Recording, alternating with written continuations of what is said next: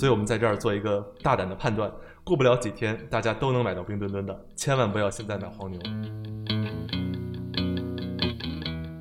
琳娜贝尔，她是先有故事，再有形象，她是脱胎于迪士尼整个故事逻辑里出现的一个人物。如果非要把冰墩墩定义为一个虚拟偶像的话，她其实有很多性格上的东西是没有被完善的。福德的 CEO 李红曾经做过一个非常精彩的比喻：做大赛周边产品的生意就像是卖月饼，因为一年就过一次中秋，呃，销售时间短，爆发量大。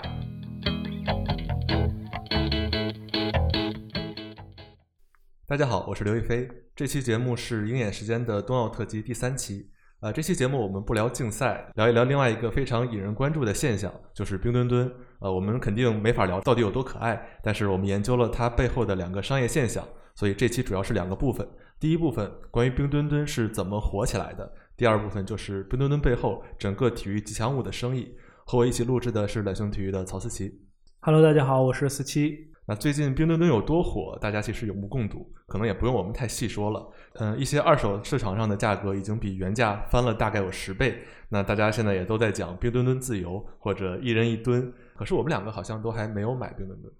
对我那天其实是在朋友圈里面看到一个以前做奢侈品倒卖的朋友，他在报价冰墩墩，我就很好奇就问了一下，一个五十八块钱的冰墩墩的毛绒玩具，他跟我说九百九十八一个，现货可发。当时我就吓到了，确实没有办法去买。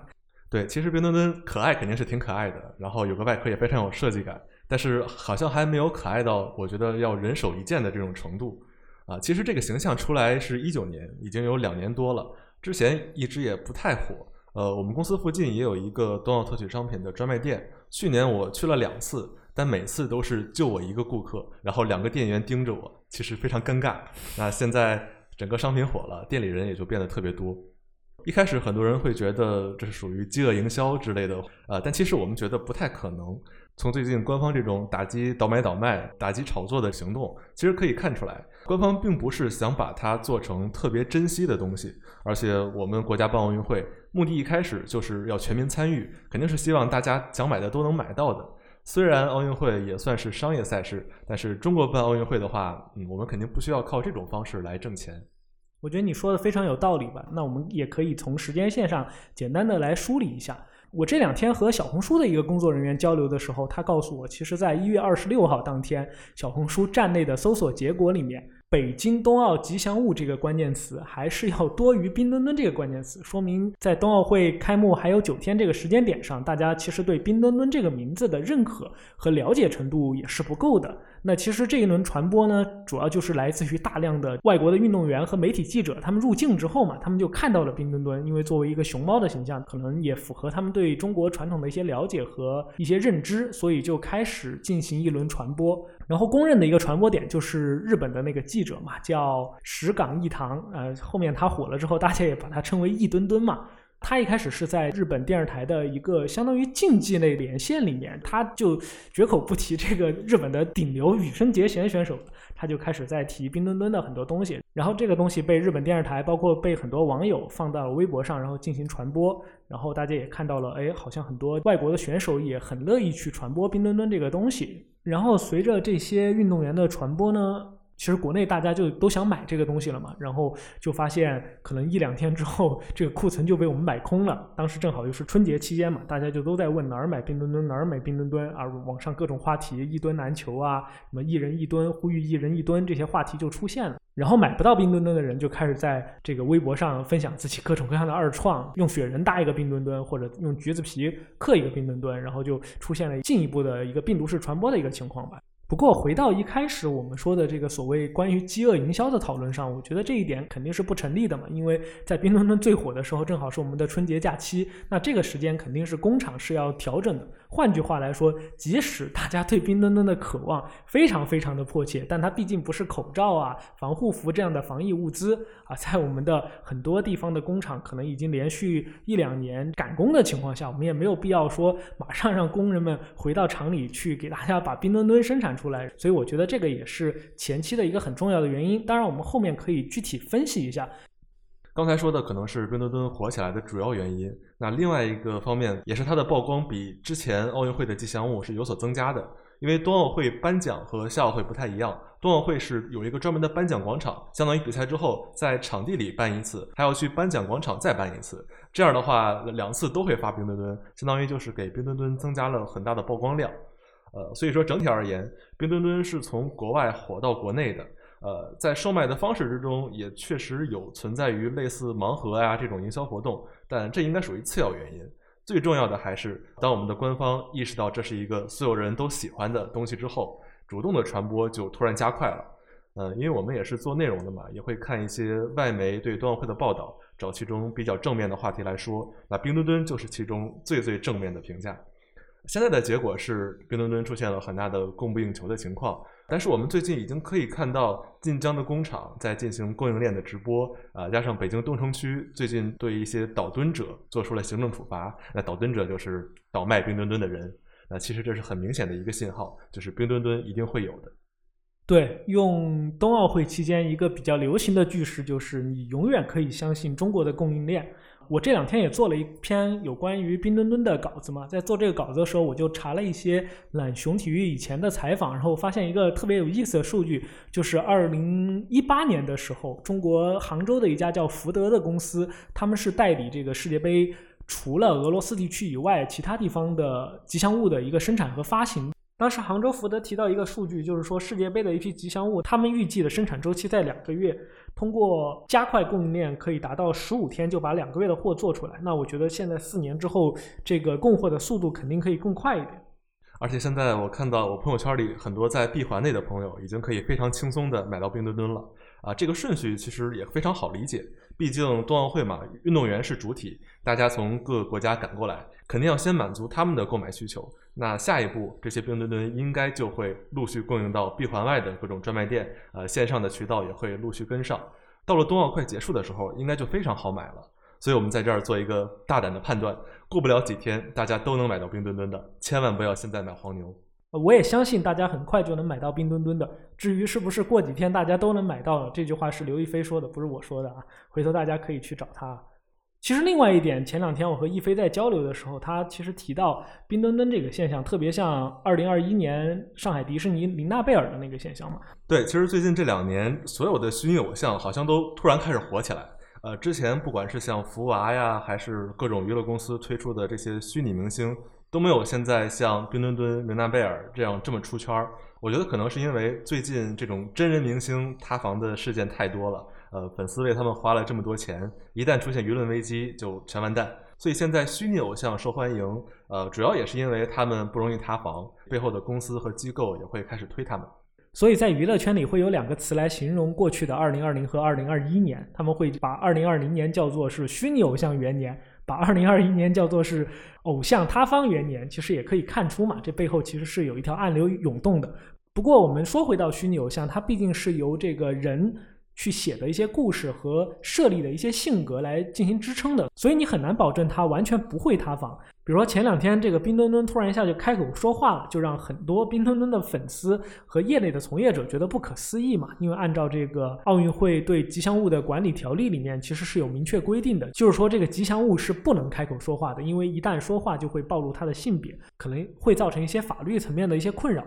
包括你之前提到的琳娜贝尔，其实在去年也存在这样的一些问题吧？他可能因为某一个行为或者怎么样，就影响了他在粉丝中的好感度。但我们回过头来再看奥运吉祥物这样一个在特定周期里面火起来的所谓的虚拟偶像，和基于迪士尼环球影城火起来的琳娜贝尔、威震天这些，它有一个本质上逻辑的区别，就是林娜贝尔它是先有故事再有形象，它是脱胎于迪士尼整个故事逻辑里出现的一个人物。而奥运吉祥物在设计的过程中，它是先有形象后有的故事。比如说，冰墩墩的官方介绍是一个穿着宇航服的熊猫，那其实它在第二稿到第三稿的过程中，是在原有的这个冰壳形象中加入了冰丝带。哎，然后这个设计团队一看，突然觉得它这个特别像航天员，所以赋予了它一个航天员啊、未来感、科技感的这样的一个故事。但并不是说一开始我们就一定要设计一个航天员，而且围绕这个航天员，我们可能就已经有了一堆的。跟长相无关的形容词，比如说他是一个聪明的、友善的航天员，我们其实一开始没有。在设计的过程中，更多还是围绕他的外貌。所以，如果非要把冰墩墩定义为一个虚拟偶像的话，它其实有很多性格上的东西是没有被完善的。其实很多非常成功的体育吉祥物都有很鲜明的人设或者说性格。现在大家觉得冰墩墩的性格可能是可爱活泼。我们从一些其他的体育方面有更多的例子，像 NBA 有很多非常有特点的吉祥物。公牛队的吉祥物就是脾气很火爆，经常会和对方球迷起冲突干架。热火队的吉祥物有时候喜欢在赛场脱裤子。所以说，吉祥物用好的话，其实是能有非常大的商业价值。呃，有一个例子就是一六年快船队出了一个吉祥物，是一只秃鹫。国内我们理解的吉祥物都是要比较可爱，但其实老外有很多非常非常奇怪的意义。当时这个秃鹫就是为了号召保护当地的濒危物种。虽然秃鹫的形象出来有一些争议，因为它制作的有一点可怕，但是在商业上还是非常成功的。当时快船队就直接拉到了匡威的赞助，整个吉祥物的形象就身穿着匡威的鞋子。那这是国外的情况，在国内的话，这些吉祥物皮下的真人绝大多数还是兼职来扮演，或者说工作人员客串。嗯，我们很难为吉祥物塑造一个非常统一鲜明的性格。在更商业化的一个体育世界里，吉祥物是非常有延展性的商品。绝对不仅是一个可爱的人偶，然后找人穿上他的衣服，在场边扭扭屁股就完了。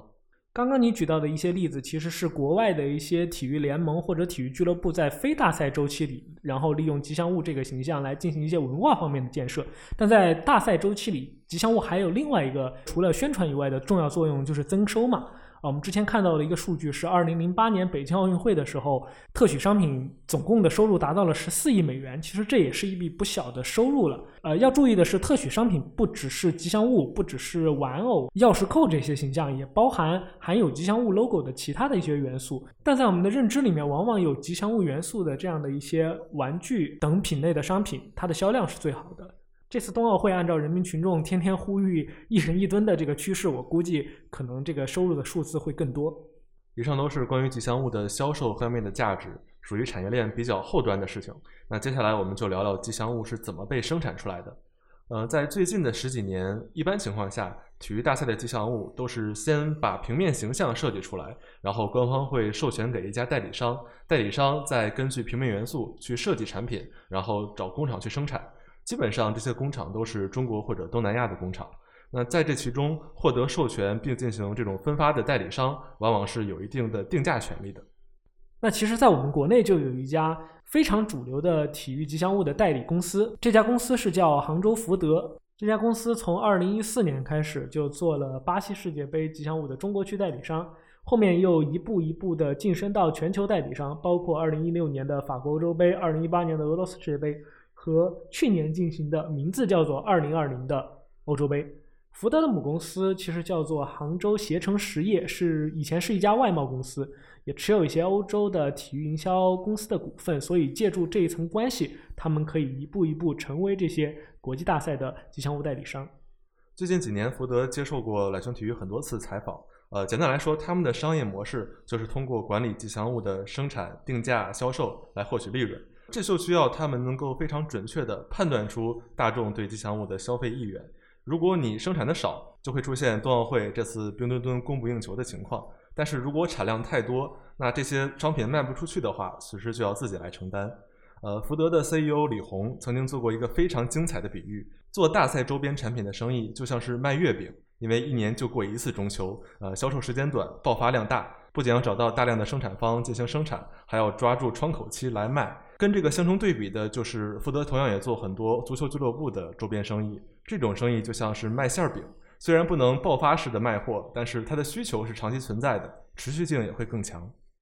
所以，尽管在北京冬奥会期间冰墩墩这么火，它背后的吉祥物这门生意其实风险还是挺高的。之前也有过一些国外公司遭遇过滑铁卢。看到一个比较有意思的说法，就是吉祥物不吉祥嘛。这里有两个很经典的例子。第一个是二零零六年世界杯的时候，当时吉祥物的指定生产商叫 Nike，那他们翻车的一个主要原因其实是那届世界杯吉祥物本身的设计出了问题。因为那届赛事的吉祥物，它的原型是一只狮子嘛，那德国人自然就很不满意了，因为他们认为他们这个民族传统的图腾是鹰，包括他们球衣上的 logo 那个标志也是一只雄鹰嘛，而狮子其实是他们 在球场上死敌这个英格兰队的一个代表，所以即使在可能在很多中国人看来这个狮子很萌，但是德国人并不买账，也影响到了这家公司嘛。那一年世界杯是在六月份开幕的，但其实在五月份这家公司就宣布破产了，因为他们前期花了大量投入生产和准备的商品严重滞销嘛，他们花了很多钱，结果这个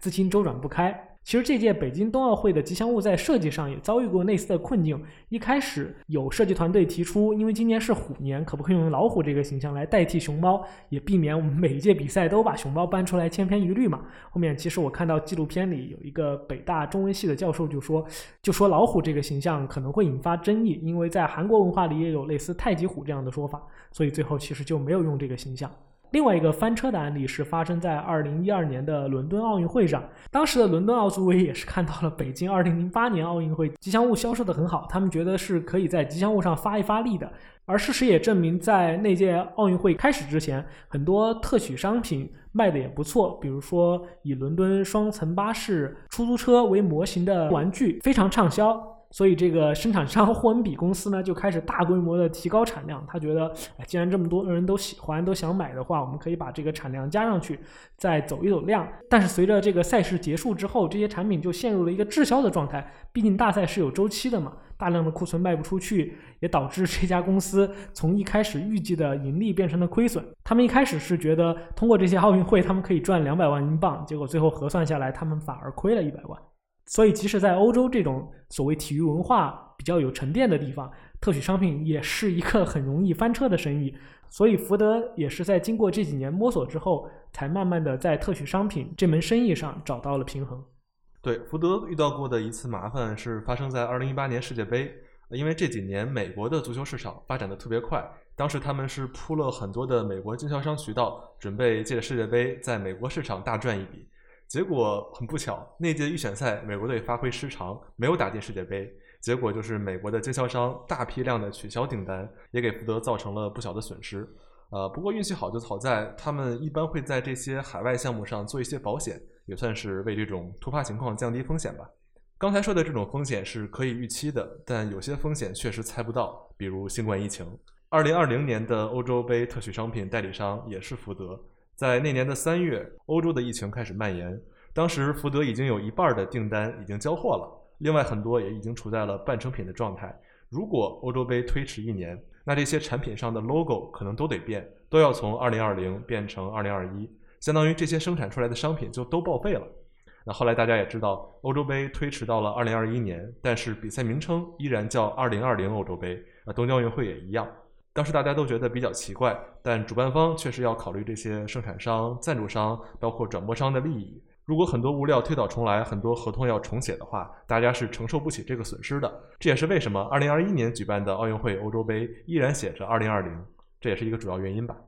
其实我们在回顾整个中国商业力量参与到这些国际大赛的吉祥物生意的时候，也可以看到中国的商业力量在整个产业链里面的。位置变化，因为二零一零年南非世界杯的时候，其实大量的中国工厂参与到世界杯吉祥物或者周边商品的生产过程中，它只是一个纯的生产商。比如说在南非，大家还有印象那个发出很大噪音的乌乌祖拉，其实就是很多中国工厂生产的。那个时候也在讲中国制造嘛。那个时候一个中国工厂生产出一个乌乌祖拉，可能只能挣几美分。但是后面我们看到，像福德这样的公司，当它成为完全的代理商的时候，就可以说中国力量在整个产业链里面从下游慢慢的变到上游，有了更多的议价权和一些其他的操作空间了。这几年大部分的国际大赛吉祥物生意都是按照福德这种模式，就是代理商通过调配生产销售去赚差价，生产商挣的就是代工的钱。那主办方一方面拿授权费，同时也会从销售方面有一些分成。但是在国内举办的赛事其实还不太一样，可能是因为中国的供应链本身已经太过强大。我们体育大赛吉祥物一般都是主办方直接去找生产商去设计生产，而不需要代理商这一步。那这届冬奥会我们就一共有二十九家特许的生产商和五十八家特许零售商，包括去年全运会的时候，也是西安的主办方直接找了陕西本地的企业去生产，也没有通过福德这种呃代理商的模式，也算是扶植本土企业吧。所以这些工厂是怎么选出来的呢？其实基本就是按照他们以前的主业来选的。因为这届奥运会特许商品一共有十六个品类嘛，比如说毛绒玩具、徽章、陶瓷、贵重金属制品这样的一些东西。像最受欢迎的冰墩墩玩偶，基本上就是以前做玩具的工厂来生产的。但不管什么样的品类，生产出的产品里基本都含有冰墩墩的元素。那在所有的二十九家特许生产商里面，其实一共只有三家拥有这个毛绒玩具这个品类的生产权。其中一家叫做元农雅图的公司是这三家公司里的上市公司嘛？我们可以从它的一些财务报表里面来看一下北京奥运会相关特许商品在这个公司里的战略地位。其实元农雅图是同时拥有三个品类的特许商品的生产资质，以及全品类特许商品的销售资质。这三个品类的生产资质分别是徽章、钥匙扣及其他非金属制品，这是一类；第二类叫做贵金属制品；第三类就是毛绒和其他材质的玩具，也就是我们可能比较熟悉的冰墩墩，就是属于这个第一种和第三种之间的。那我们看这个公司，它二零一九年年报里面有一段话很值得琢磨啊，这句话是这么写的：把握二零二二年北京冬奥会契机，发力贵金属特许纪念品业务。和赞助商、大客户定制业务，这个话我们可以简单翻译一下，就是说在这三个品类里面，其实公司更看重的是贵金属这个品类。总而言之，就是他们可能从一开始没有那么看好，也没有那么预料冰墩墩可以这么火，所以这个也跟我们前面提到的库存不足可能会产生一定的关联。刚才的这个数据可能是目前为什么冰墩墩存货不足的一个原因。同时，我们还研究盐龙雅图的财报，发现了大家另外一个很关心的问题：这些企业是不是真正能通过北京冬奥会来赚到钱？那他们在2021年前三季度的财报数据是这样写的：他们公司的冬奥特许商品业务这一部分的营收是增长了百分之四十，总营收增长百分之大概七点五，但是他们的净利润却下降了百分之三十。我们可以这么解读，相当于他们把更多精力放在冬奥产品之后，出现了增收不增利的情况啊。当然，这些是发生在冰墩墩大火之前。那究竟这些生产商能不能靠冰墩墩赚到钱？我们恐怕还得再过几个月再看看数据。呃，不过可以确定的是，至少冰墩墩火了之后，市场层面对这些公司的兴趣是大大增加的。刚才说的元龙雅图，他们目前的股票已经出现了连续多次涨停，经过了冰墩墩的火爆。这些生产商将来在接其他业务的时候，肯定会更有优势。呃，他们的经济利益不一定体现在短期，而是在长期。现在我们讲了这么多体育吉祥物的商业分析，回到这届冬奥会上，冰墩墩这么受大家喜欢，肯定还有一个非常重要的原因，就是从设计上讲，它本身是一个不错的产品。我其实是完整的看了一下 CCTV 五拍的那个吉祥物诞生的那个纪录片嘛，我觉得挺有意思的。然后其实，在这个纪录片里就有各种各样设计过程中好玩的细节嘛，包括前面其实已经提到了关于老虎和熊猫这些形象的一个争执。然后另外在确定为熊猫之后，其实当时也有一个争执，就是在一些做产品的人看来。如果要把这个形象做成实物的话，可能它是一个正常的形象，更容易放置在这个桌面上，不会倒。但最终这个冰墩墩是以一个内八字的一个形象出现，就是因为设计团队在设计的后期，他们其实到四川的熊猫保护基地去实地看了一下之后，他们发现，哎，这个熊猫原来它真实的这个走路 姿态就是一个内八字的状态，看起来也会比较萌，所以做了这样的一些微小的调整。另外，我个人觉得一个比较有意思的细节就是，冰墩墩的设计团队其实是来自。于广州美术学院嘛，他们是在二零一八年十月份的时候交的第一版设计稿。一开始，冬奥组委是在截止交稿前三周才到广州进行一个宣讲。